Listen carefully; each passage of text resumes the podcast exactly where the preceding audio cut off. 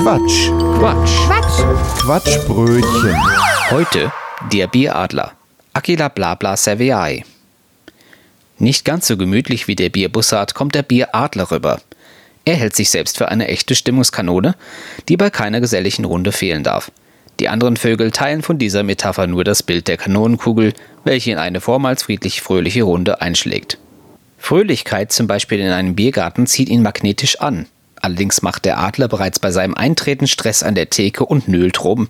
Er belauert jede Bewegung des Zapfhahns beim Zapfen, kontrolliert den von den Eichhörnchen aufgemalten Eichstrich an sämtlichen sichtbaren Gläsern mit seinem Adlerauge und teilt allen anderen Anwesenden unaufgefordert mit, dass alles unter seiner Kontrolle ist. Das mag natürlich kein anderer Vogel während seines Feierabends und auch kein anderes Tier, weshalb es im Biergarten mit dem Aufschlagen des Bieradlers erstmal still wird. Davon bemerkt der Adler nichts, da er als echte Stimmungskanone ja schließlich gewohnt ist, dass seine nun einsetzenden Monologe und Reden zum Feste nicht unterbrochen zu werden haben.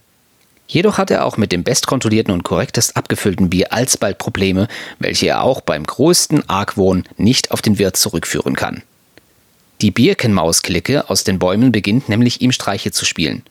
Flugs ist des Bieradlers Humpen während einer seiner Monologe mit einem langen Strohhalm geleert oder in seinem Flaschenboden wurde ein Loch geknabbert, noch bevor er den Kapselheber zum Einsatz gebracht hat. Die anderen Tiere bekommen diese Streiche durchaus mit und sind einerseits erleichtert, dass ihre eigene Hopfenkaltschade nicht auf dem Radarschirm der anarchistischen Hümpfmäuse ist. Andererseits freuen sie sich daran, wie der mürrische und herrschsüchtige Bieradler zunehmend die Kontrolle über seine Umgebung verliert.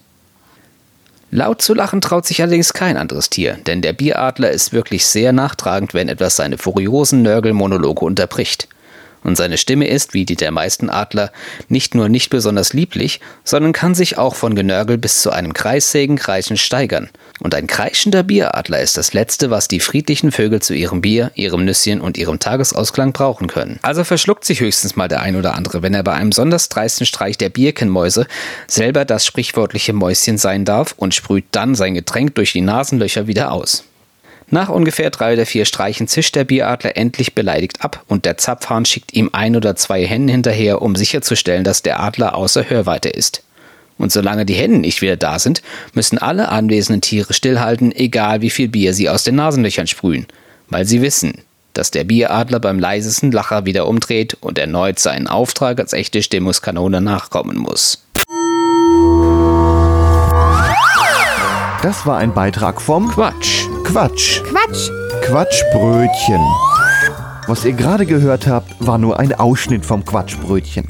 Wir produzieren jeden Monat eine ganze Stunde unseres Comedy- und Satire-Podcasts. Ganze Folgen gibt's im Internet unter quatschbrötchen.de und in fast allen Podcast-Portalen. Außerdem, das Quatschbrötchen lebt von Spenden, von euch. Wenn ihr möchtet, dass wir immer so weitermachen können, quatschbrötchen.de slash spenden. Vielen Dank.